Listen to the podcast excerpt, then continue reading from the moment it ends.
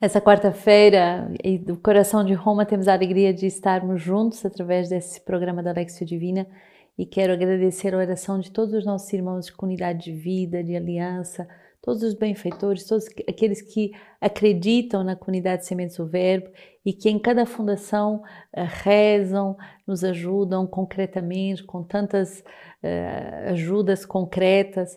E também aqui, já em Roma, nós sentimos o sinal da providência. Tão bonito ver uh, os, os romanos, o povo de Roma, tocado com a chegada da comunidade Sementes do Verbo e já sendo canal da providência. Primeiro Senhor que nos acolheu aqui uh, nesse dia e, e, hoje quero falar disso por causa dessa graça do São, de São José. Uh, justamente foi esse Senhor que se chama Mimo e que nos deu pão e que nos deu pizza e que nos acolheu com tanta gentileza. Uh, também uh, um senhor que veio entregar uh, iogurtes, que veio ajudar com tanto amor à comunidade, outro que veio dar uh, as suas ajudas, as suas, a sua alegria, a sua ternura em estar com as irmãs. E já na rua a gente vê essa alegria de as pessoas verem a casa aberta, a casa onde agora vão poder voltar a rezar. Então, a alegria de São José que se espalha em graças materiais e em graças espirituais também de evangelização. Continuamos nesse percurso com o livro de Jonas, Jonas 4, que nos convida a uma conversão profunda. Mas isso trouxe a Jonas um grande desgosto e ele ficou irado. Orou então ao Senhor, dizendo: Ah, Senhor, não era justamente isso que eu dizia quando ainda estava na minha terra? Por isso fugi apressadamente para Tarsis, pois eu sabia que tu és um Deus de piedade e de ternura, lento para a ira e rico em amor e que se arrepende do mal. Mas agora, Senhor, toma, eu te peço, a minha vida, pois é melhor para mim a morte do que a vida. E o Senhor disse: Tens por acaso motivo para te irar? Jonas saiu da cidade e instalou-se a leste da cidade. Lá construiu uma tenda e assentou-se à sua sombra para ver o que aconteceria na cidade. O Senhor Deus fez crescer uma mamoneira sobre Jonas para dar sombra à sua cabeça e libertá-lo do seu mal. Jonas alegrou-se grandemente por causa da mamoneira. No outro dia, ao surgir da aurora, Deus mandou um verme que picou a mamoneira, a qual secou. Quando o sol se levantou, Deus mandou um vento oriental ardente. O sol bateu na cabeça de Jonas e ele desfalecia. Então pediu a morte e disse: É melhor para mim morrer do que viver. E Deus disse a Jonas: Está certo que te aborreças por causa da mamoneira? Ele disse: Está certo que eu me aborreça até a morte. E o Senhor disse: Tu tens pena da mamoneira que não te custou trabalho e que não fizestes crescer, e que numa noite existiu e numa noite pereceu? E eu não terei pena de Nínive, a grande cidade, onde há mais de cento e vinte mil homens que não distinguem entre direita e esquerda, assim como muitos animais. Hoje, a conversão profunda que o Senhor nos pede é uma conversão dos humores. Somos capazes de mudar de humor tão facilmente, às vezes por coisas tão insignificantes.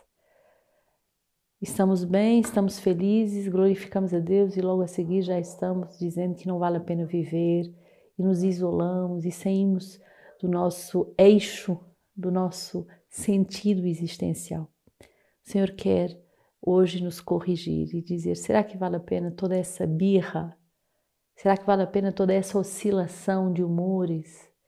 Será que nós não deveríamos aprender a ser perseverantes no amor e dar valor às coisas profundas? E aqui o Senhor vai nos mostrar qual é a coisa profunda que aflige o seu coração. Uma cidade inteira, uma grande cidade, mais de 120 mil homens que não sabem distinguir a direita nem a esquerda, isto é, sem referencial nenhum, sem capacidade de discernir a sua própria existência.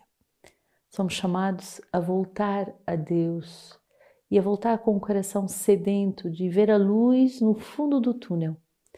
É bonito porque nas grandes basílicas papais é tudo tão belo, tão belo, tão belo, mas tem algo que nos atrai, que é aquela luz do sacrário aquela luz vermelha, aquele pe pequeno ponto que nos diz: aqui é a minha presença viva, aqui é o essencial. Que o Senhor hoje nos dê um coração constante, um coração que não se desperta com coisas que não interessam, que não são importantes, mas ao contrário, um coração maduro, um coração que sabe entender que o importante é a conversão das almas. O importante é que a cidade as grandes cidades nas quais nós vivemos sejam profundamente evangelizadas. Salmo 85 tem piedade de mim, Senhor, pois é a ti que eu invoco todo dia. Alegra a vida do teu servo, pois é a ti, Senhor, que eu me elevo. Tu és bom e perdoa, Senhor, és cheio de amor com todos os que te invocam. Senhor, atende à minha prece, considera a minha voz suplicante. Todas as nações virão te adorar e dar glória ao teu nome, Senhor, pois tu és grande e fazes maravilhas. Tu és Deus, tu és o único. Glorificar a Deus, tendo consciência de que é Ele que faz maravilhas. Nós somos tão pequenos e às vezes tão vulneráveis, tão inconstantes, mas devemos voltar à proclamação do seu senhorio na nossa vida e devemos voltar à proclamação de que Ele pode verdadeiramente fazer maravilhas, Ele pode verdadeiramente uh, converter as nações. E olha que bonita esta profecia: todas as nações irão te adorar. É esse o testemunho que nós temos que dar, é cair de joelhos para que outros possam também cair de joelhos, para que outros possam também reconhecer que Deus é Deus. E é bonito porque em todas as basílicas papais tem igrejas, capelas de adoração. Adoração, adoração, adoração. Porque podemos até ser atraídos pela beleza das obras de arte, pela beleza dos monumentos, pela magnificência de tudo que eh, está presente nessas grandes basílicas que demonstram o nosso grande amor e o nosso desejo de glorificar o Deus infinitamente outro. Mas se tivermos um olhar atento, percebemos que o grande tesouro esse Deus escondido, esse Deus que se esconde atrás de uma hóstia consagrada, tão simples, tão presente, tão próximo de cada um de nós. Lucas 11, 1 a 4. Estando num lugar certo, orando, ao terminar, um dos seus discípulos pediu a Jesus: Senhor, ensina-nos a rezar, como João ensinou aos seus discípulos. E respondeu-lhes: Quando orares, dizei: Pai, santificado seja o teu nome, venha o teu reino. O pão nosso cotidiano dá-nos a cada dia. Perdoa-nos os nossos pecados, pois também nós perdoamos aos nossos devedores. E não nos deixeis cair em tentação. Bonito, os discípulos pedem a Jesus: ensina-nos a rezar. Eu creio que é esse o mistério das nossas vidas, aprender a entrar nesse grande diálogo de intimidade com o Senhor. Não fazer birra como Jonas nesse dia, que se isola, que se zanga, que, que pede a morte.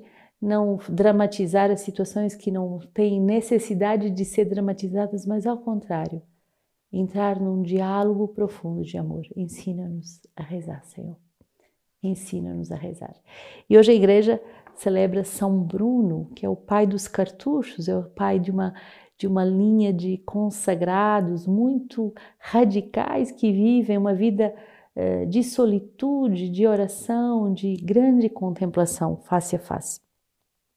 Ele se tornou o grande fundador da Ordem dos Cartuchos, que é considerado eh, certamente uma das ordens que atravessou o século sem eh, grandes reformas. Filho de uma família nobre da colônia alemã, nasceu em 1032 e quando alcançou a idade foi chamado pelo Senhor ao sacerdócio e se deixou de seduzir. Ele, muito amigo e muito admirado pelo bispo de Hans, Bruno, inteligente e piedoso, começou a dar aulas na escola da catedral uh, desse local e uh, até que já com 50 anos e cônego recebeu essa inspiração que foi amadurecendo no seu coração de fundar uma ordem. Após um curto estágio no mosteiro beneditino, ele retira-se para uma região chamada justamente Cartucha, de onde veio o nome da Ordem dos Cartuchos. E com a bênção de São Hugo, bispo de Grenoble, eh, ele começou essa sua obra eh, fundacional. Se deu graças também a um sonho que o próprio São Hugo teve Nesse sonho apareciam-lhe sete estrelas que caíam aos pés e que logo em seguida levantavam-se e desapareciam num deserto montanhoso. Após esse sonho, o bispo recebeu a visita de, do Bruno, que estava acompanhado por mais seis monges uh, amigos. E ele entendeu que justamente essas sete estrelas eram esses sete jovens chamados a uma radicalidade.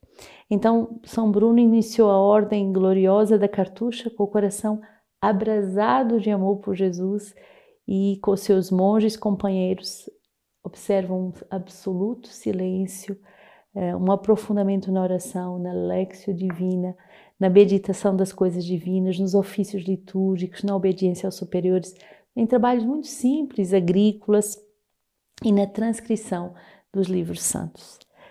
Um dos seus discípulos de São Bruno tornou-se Papa Urbano II e teve, eh, eh, teve ele de obedecer ao vigário de Cristo, já que o queria como assessor, porém recusou ser bispo e, após pedir com insistência ao sumo pontífice, conseguiu voltar à vida religiosa.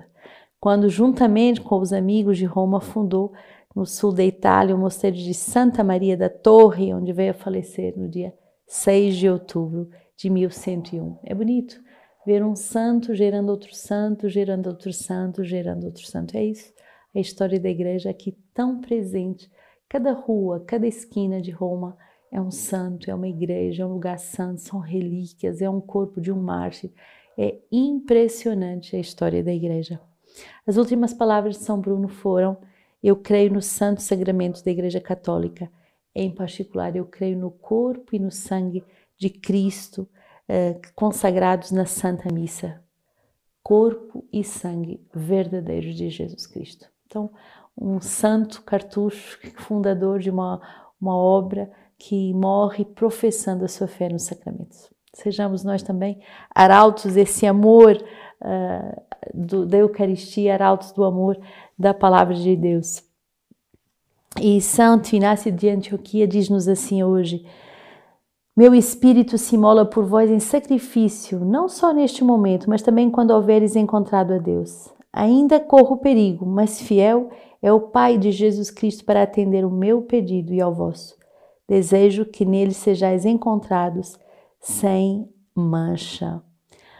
Santo Inácio de Antioquia, bispo e mártir, desejava ir ao martírio, desejava entregar a sua vida e sabia que o Senhor ia lhe dar essa graça de ir até o fim nessa perseverança dos santos. Então, com muita alegria, peçamos com São Bruno, com tantos santos, com tantos mártires, peçamos a alegria de uma conversão profunda, de um coração amadurecido e de sermos uma comunidade que resplandece o Verbo, uma comunidade que corre para espalhar o amor à Lexio Divina, o amor à Palavra de Deus. Que o Senhor nos abençoe e nos guarde, unidos nos quatro cantos do mundo para anunciarmos como é bom adorar o Senhor, como é bom viver da Eucaristia.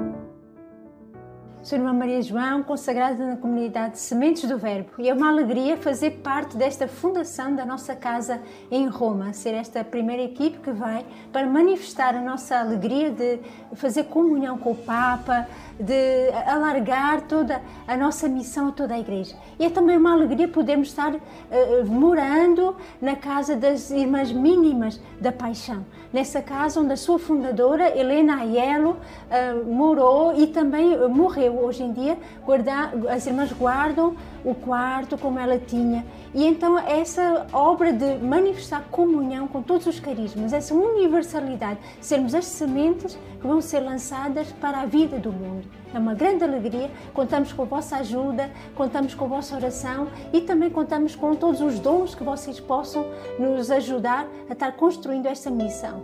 Deus abençoe. Beata Helena Aiello prega per noi. Cantemos juntos esta música com as suas palavras.